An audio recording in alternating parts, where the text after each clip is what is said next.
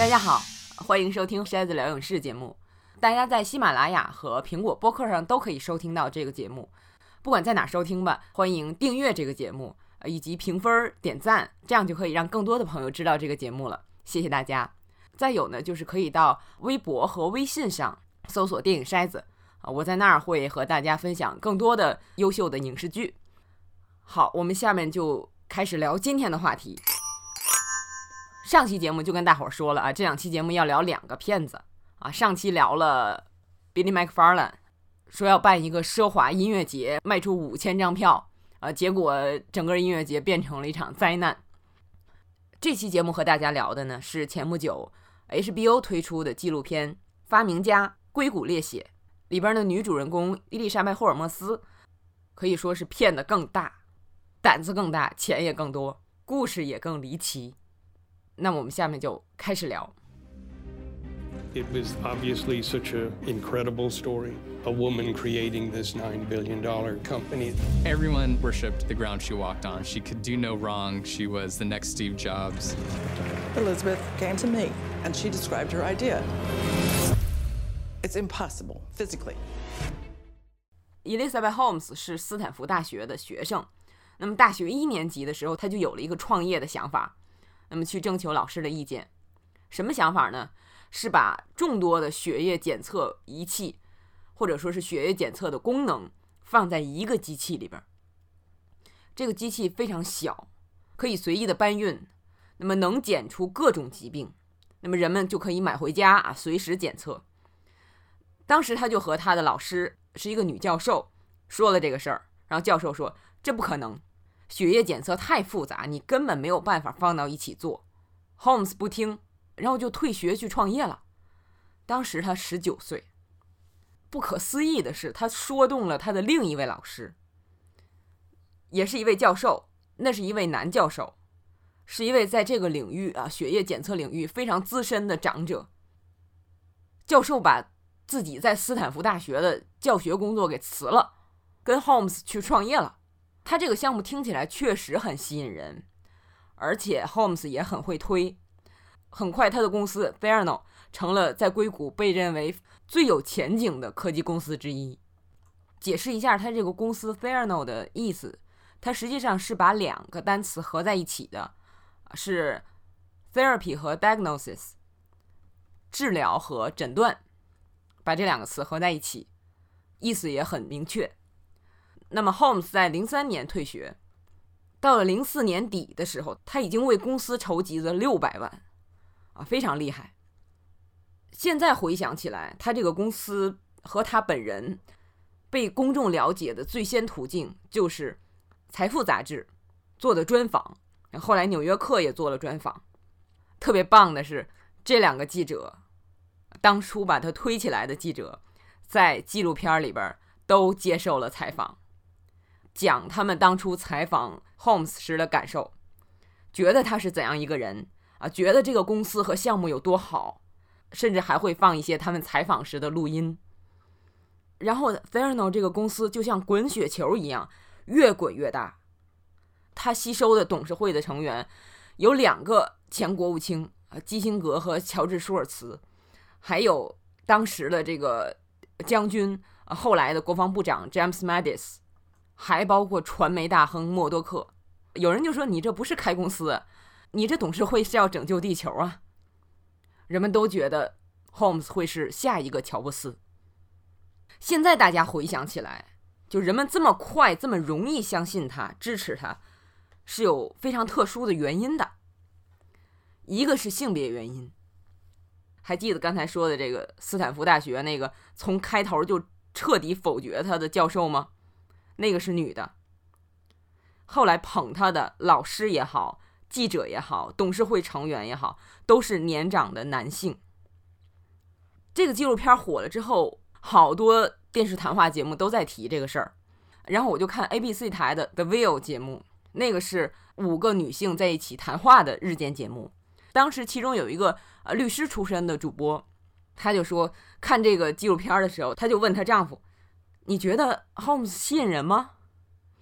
她丈夫说：“不错呀。”然后这个主播说，他当时觉得简直不能理解。就我觉得可能是女性看女性跟男性看女性视角不同。Holmes 对年老的男性来说，确实称得上年轻漂亮，白人，金发，大眼睛，就但是我看来这个人就很假，就完全没有眼缘的那种。不过当然，被他的魅力倾倒的绝不只是男性。我们现在是知道了这个人是怎么回事儿，但是当时有好多女性把他当做榜样来崇拜，而且你说那些老头子一辈子什么没见过。怎么就吃他这一套呢？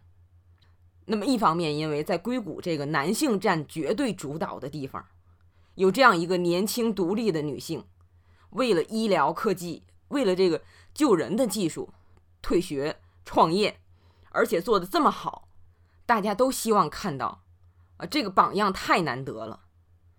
那么另一方面，也是更重要的，就是他这个项目太好了，大家都太希望成真了。你看，首先，他采血的时候，验血嘛，采血的时候只是从指尖采几滴血，这对晕血的人来说是很好的消息。因为我们每次体检的时候都要收三四管血嘛，就特别有意思。就是有的时候采血的时候，大夫跟我说把头扭过去。一开始我都不明白，我因为我就想看看是怎么扎的，我觉得挺好玩的。后来明白，对晕血的人来说，看到血一抽出来，咔嚓晕倒也不是没有可能的事儿。就这个不只是困扰，而且是很危险了。那么 Holmes 的项目就可以解决这个问题。再有就是，据称他能很快出结果，几十上百项的检查，不用等一天呐，甚至几天啊才能拿到结果。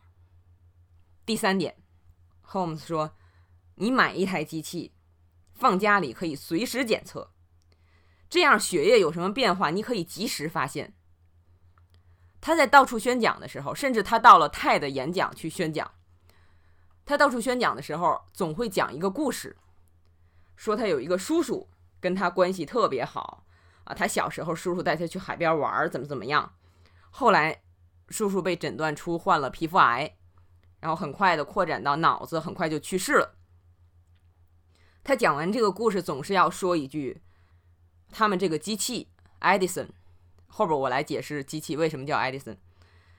这个机器为的就是不必和自己所爱的人过早的说再见。他每次讲这个项目都要说这句话啊，不必和自己所爱的人过早的说再见，非常有感染力。大家就觉得这个技术如果成功了，那真是对每个人都好啊。这是颠覆医疗系统啊！你想，医院就根本没办法跟他竞争了，太方便了，绝对是救人命的好项目。那么，所以大家都希望这个事儿成功，也因为 Holmes 的故事讲得好。那么，这些政界的要人、商界的大亨，都是在没有见到他这个技术究竟是什么样的时候，就给他投了钱，几千万的投，而且有的人加入了董事会。但是现在我们回头看 Holmes，有好多地方其实挺奇怪的，好像是呃《纽约客》还是《纽约时报》纪录片出来之后，很快在网上发了一篇文章，就是 列举 Holmes 身上十大奇怪的地方。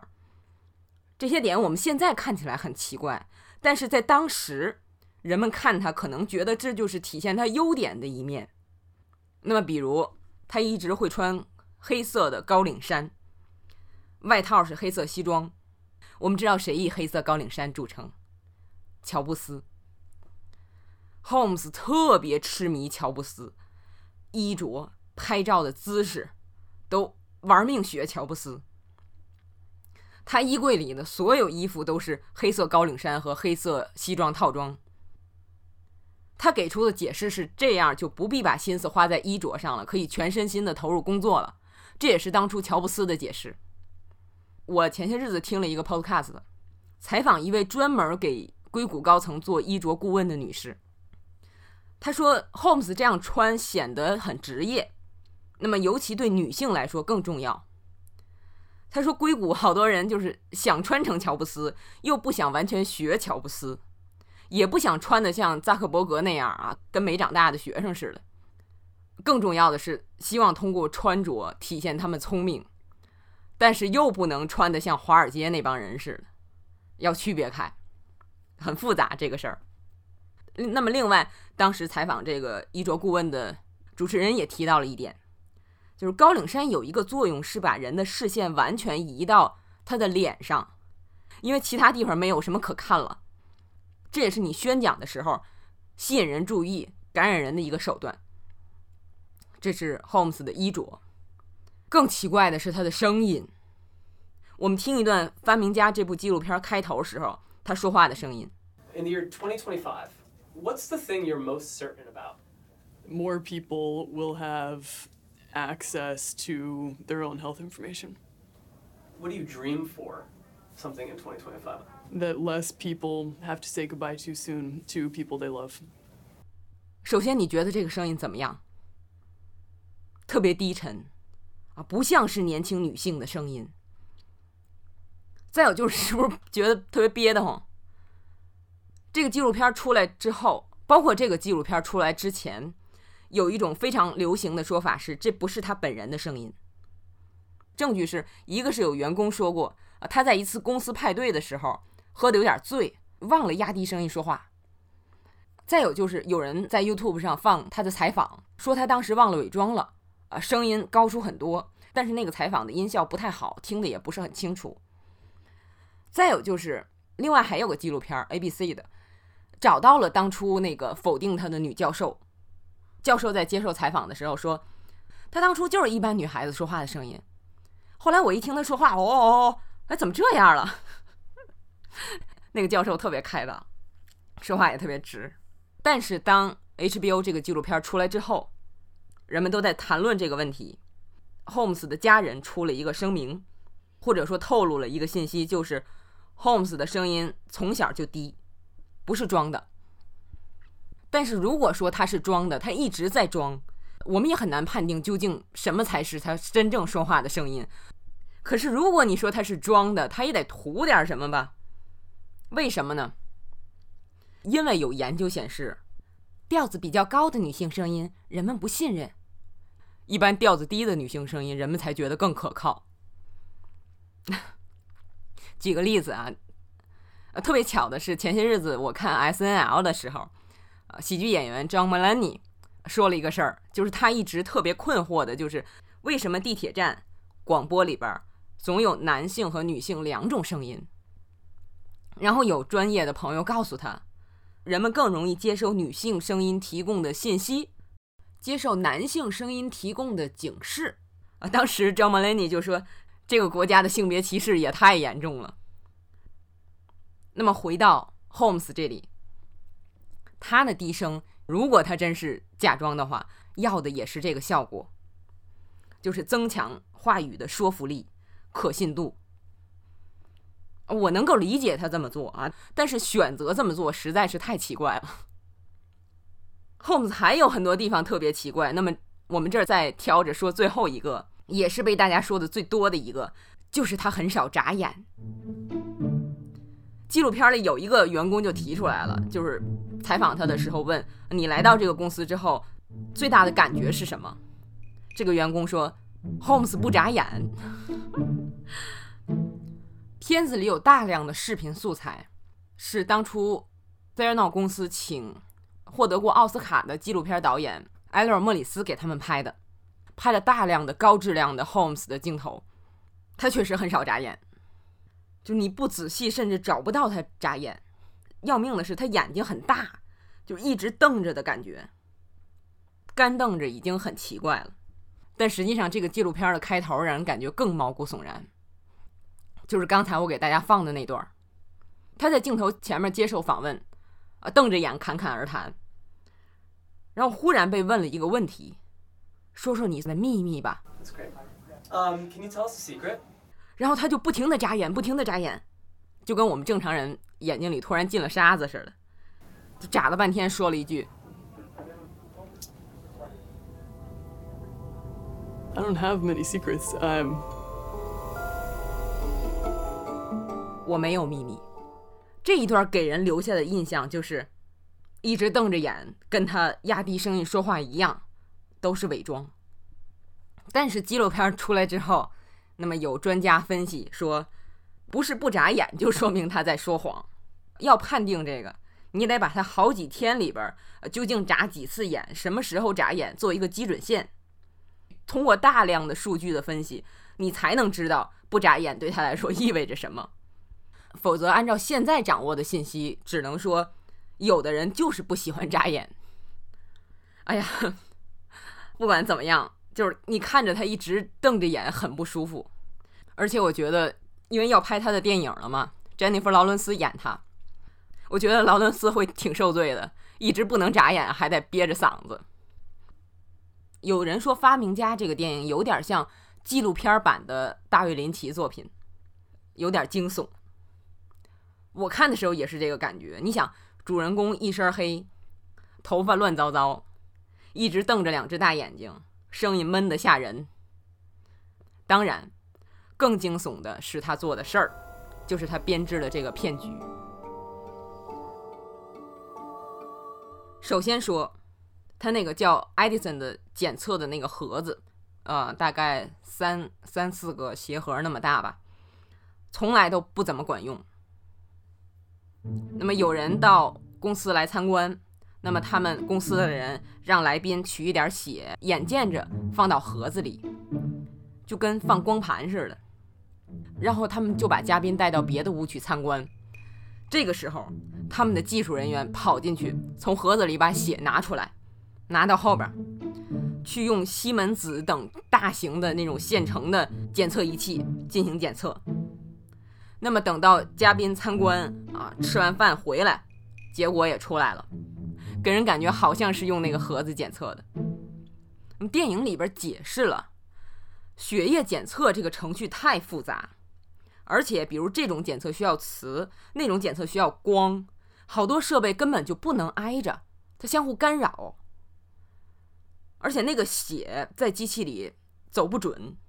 有时候那个针管就碎了，这个血黏黏糊糊的在盒子里哪儿都是一团糟。当时公司的技术员跟他说：“盒子这么小不行，你看能不能再放大一点？”他说不行。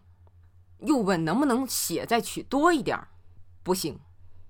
然后这时候技术人员说：“你这个想法不合理呀。”然后 Holmes 就说：“看来你不适合在这个公司，你走吧。”对别人提出的意见就这样。公司早期有一个高级的一个技术人员，可以说是在血液检测这个领域里非常资深的专家，好像是六十出头的这么一个人。那么，他对公司的技术情况的了解比一般的技术人员要多。干着干着觉得这个事儿不行，而且他跟 Holmes 有专利权的争端，啊，他不想干了，然后打官司争这个专利权，Holmes 就让。律师紧逼他，那么这个人又怕从这个公司出来啊，被打压之后自己很难在这行干了，结果这个人就自杀了，就是从很早就跟着他的这个高级技术人员自杀了。他死了之后，Holmes 没有任何慰问啊，对遗孀连电话都没有，就直接派人到他们家。把他所有跟公司有关的资料取走，就这么冷血。Holmes 对所有的提出质疑的员工，不是排挤就是恐吓。他请了全美最厉害的律师，或者说也是最凶恶的律师 David Boyce 来代理他。他给了 David Boyce 股权，让 David Boyce 成为了董事会的一员。这个律师现在是韦恩斯坦的律师。David Boyce 为他到处恐吓人。而且，Holmes 在公司创造的环境也特别恶劣，就人与人之间不信任，各自为战，呃，不同部门之间甚至是对立的状态，没有人知道这个技术的全部情况。那么，另外他还在公司里制造一种观念，就是全世界都嫉妒我们，跟我们过不去，我们要做给他们看。这实际上是一种 cult 的文化了。凡是遇到这种把你的思维和视野，跟外界封闭起来的领导都要小心。实际上，从 Holmes 的角度，他自己知道啊，这个技术不成啊，他就是死撑。拉到投资了，接着做不成，然后再去找投资，再接着做。本来这个项目就是异想天开，再加上他这样管理公司，许多一流的人，包括他找的原来在苹果跟乔布斯一块做的人，一个一个逐渐都走了。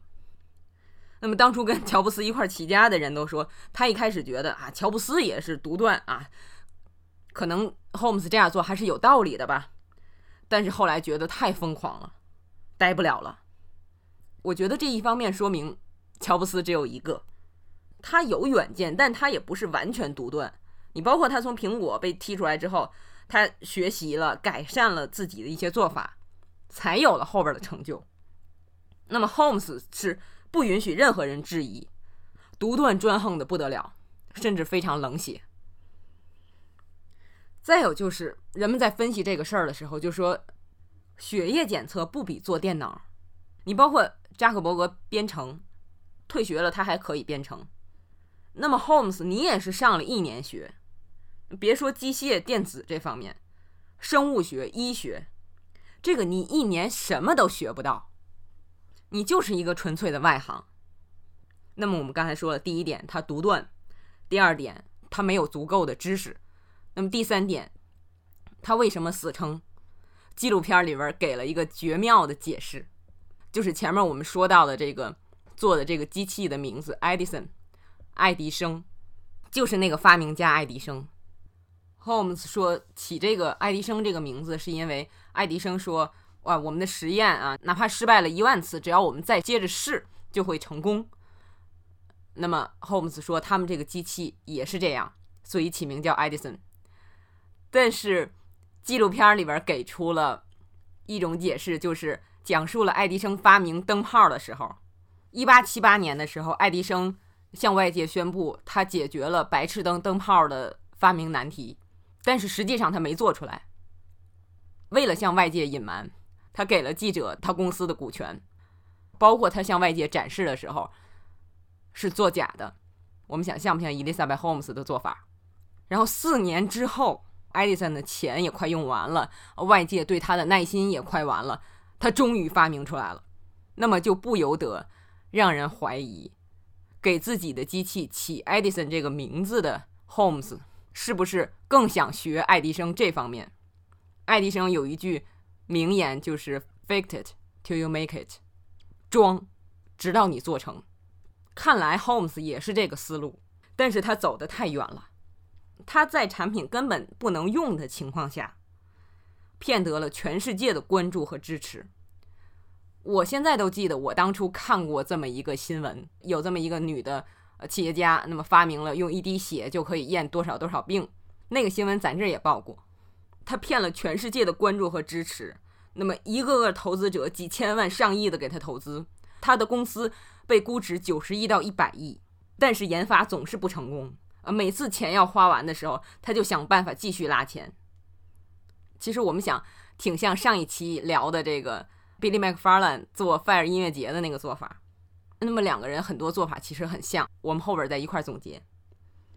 在实在需要钱的情况下，Holmes 竟然和连锁药房签了一亿四千万的合同，拿他这个机器给来药房买药的人免费验血。他们承诺是能做二百五十项检测，实际上 Edison 只能做十项，其他都是把血拿走，然后用西门子机器去做。问题是，就这十项，他们这机器也做不准。你想象啊，你被检测出患了癌症，吓得不行，然后去医院。那边检了说没事儿，这是一种怎样的经历？更别提那些明明有病，但是他又检测不出来的情况了。纪录片里还说了，他们之前还专门拿癌症病人的血液检测，这样许多员工觉得很不舒服。那么他们这个机器做了越来越多的检测，成千上万的检测，错误越来越多，也就有越来越多的人提起来这个事儿，引起了《华尔街日报》的记者 John Carroll 的关注。这个记者就自己去药房试，然后找专业人士咨询看法，跟告密者谈。那么影片里着重采访了两位告密者的心路历程，非常详细啊，大伙儿可以去看。其中一个人说的特别有意思，就是他做技术的时候觉得特别绝望，觉得根本搞不成。然后 Holmes 跟他谈了话之后，他又信心倍增，又充满希望的去研究，然后又发现根本没可能做成，特别挫败。就首先说，Holmes 能跟他说这些话，因为这个人是有背景的，不是一般的技术人员。你看电影的时候就知道了。另外就是说明 Holmes 的说服力真的很强，别说不知道内幕的那些人，就是你像他知道内幕，都被他说的一愣一愣的。那么随着记者的报道，真相一点点揭开，Holmes 倒台，被以诈骗罪起诉。面临的可能是二十年的刑期。那么他跟我们上一期节目聊到的 Billy McFarland 时间线有点一样，就是倒台基本上都是二零一七年的四月。那么 Billy McFarland 那个案子已经判了，人已经在监狱里了，但是 Holmes 这个事儿还没完，官司还在打。特别扯的是，就前些日子，然后网上出来一个新闻，就是 Holmes 订婚了。然后他的那个未婚夫是在这个事儿之后认识的他。呃，很有意思的是，因为 Fire 音乐节入狱的 Billy McFarland，他找到的女朋友好像是很有钱的女朋友，也是在骗局揭发之后跟他好的。然后这个 Holmes 订婚的这个消息出来之后，有人在推特上说，他未婚夫不会用 Google 吗？实际上这是开玩笑啊，实际上这也说明这些人。对人的影响力有多强，感染力有多强？即便他知道你之前的那些烂事儿，他还是愿意跟你在一起。我听的一个 podcast 里边，几个嘉宾聊这个事儿，然后就提到 Holmes 的律师会不会以这个精神问题来抗辩，就是因为当所有人都知道这个事儿不可能的时候，他还说可能，可能，一定能做到。实际上，确实就是。呃，菲尔音乐节那个纪录片也好，包括这个发明家这个纪录片也好，都进行了好多这种心理层面的分析，就是骗子这种大骗子是怎样在自己心里求得平衡的，就他们怎么样一直这么骗下去，他们自己又心里觉得很舒服的，他们自己心里会给自己一个理由。我特别高兴的是，HBO 这个纪录片《发明家》里边请了一位。经济心理学研究专家丹·艾瑞里，我在片头看见这个人的名字，我就特别兴奋，因为，呃，他的这个《怪诞行为学》那个书我特别喜欢看，就书里边用了好多有趣的实验来展现人在经济活动中做出的一些不理性的行为和背后的原因。他设计了好多特别有趣的实验。那么，因为丹·艾瑞里跟这个事儿也有一点关系。所以纪录片请他来给这个片子做一个有点像解说的这么一个工作。他说到一个用来比喻 Holmes 的实验，再合适不过了，解释了作弊和动机的关系。因为这实验解释起来比较复杂啊，我在这儿就不详细说了，大家可以去看电影。那么他还说了一个话，我觉得用来总结 McFarlane 和 Holmes 两个人特别合适，就是你可以用宏大的设想去吸引别人的注意。获得你想做这个事儿的条件，但是更重要的是，你要脚踏实地去做这个事儿，别让自己忽悠人的话把自己忽悠了。我们现在退一步，总结这两个事儿，就这个时代为什么会出现这种大骗子？呼噜做的那个菲尔音乐节的那个纪录片里边说了一句话，就是这个时代是对骗子来说非常好的时代。推特上前两天就。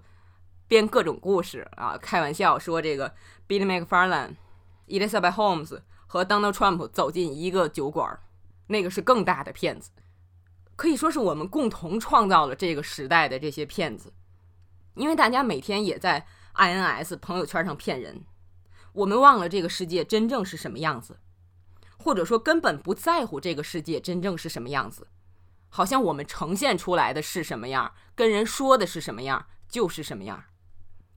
对于所谓的网络领袖，包括我们上期节目提到的 influencer 来讲，他们说是什么样，我们就相信什么样。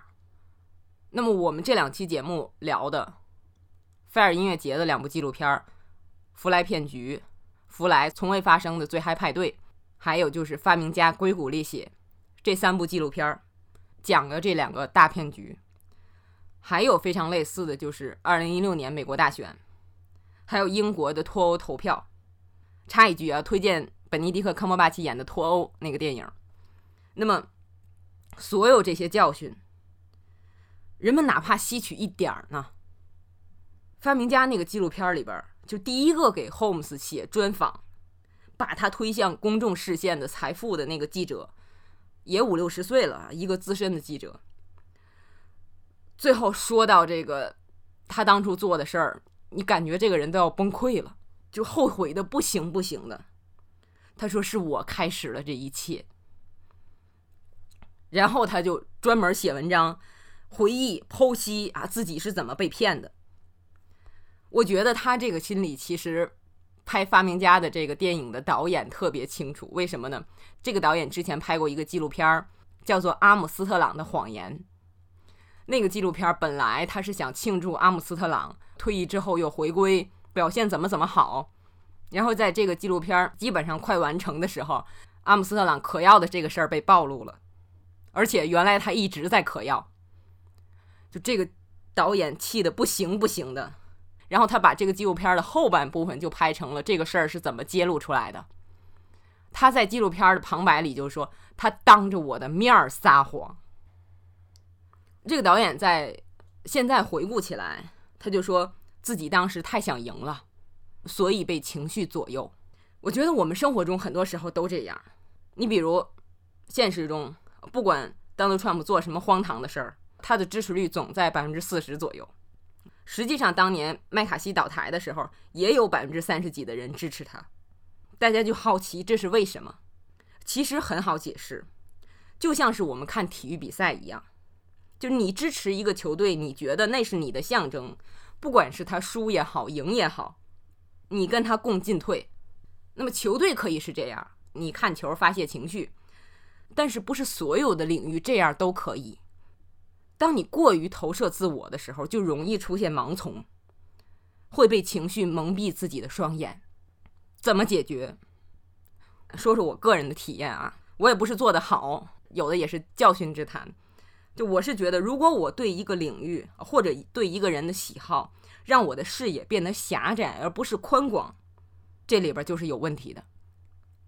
就像我们刚才说的，Holmes。他让员工觉得他们是在对抗全世界。我以前喜欢看足球，从甲 A 开始看起，呃，后来看这个国外联赛，半夜起来看球评球，有时候人家一个礼拜双赛啊，看得我累得不行。但是我发现我看球的时候，只是局限在我喜欢的这一个球员或者是这一个队身上，这导致我特别讨厌西班牙呀、意大利呀这些球队，而且。我对足球这项运动的爱也好，理解也好，在看了七八年之后，再也没办法加深了，反而更在乎输赢成败，还有一些对内对外的矛盾啊之类的。我觉得我没有必要再看下去了。就我举这个例子，不是说看球一定让人狭隘啊，但是就我个人而言，我觉得相比之下，看电影会让我的视野更加开阔，啊，更希望借助这项艺术。了解陌生的人、陌生的文化，当然看电影也有让人狭隘的情况。那么不管是看电影的这种鄙视链，呃，比如看欧洲电影的鄙视看好莱坞电影的，那么再比如有些人因为自己喜欢的导演啊被谴责啊，所以痛恨 Me Too 运动。我也借这个机会认识了好多影评人的真面目。所以说这些事儿都是因人而异的。如果我们简单总结，就是。对那些我们投入了很多感情，甚至把自己都投射进去的人和事，你尽量让自己冷静一下再表态，不要急于站队。网上不缺你这一句话。冷静之后，你想一下，这个事儿是让你愿意看到更多，还是让你看到别人批评你喜欢的就气不打一处来，继而更加痛恨？我特别喜欢一句话，就是当你对自己诚实的时候，谁也骗不了你。所以当你感到你被限制了视野或者说你被挑动了愤怒的敌意的情绪的时候留个心眼儿 you deserve better 有更好的人和事在等着你。好关于这两个骗子离奇的故事还有一些启示就跟大家聊到这儿。欢迎大家订阅和筛子聊影视这个节目以及到微博上搜索电影筛子。我会向大家推荐更多的好的影视剧。今天的节目就到这儿感谢大家收听再见。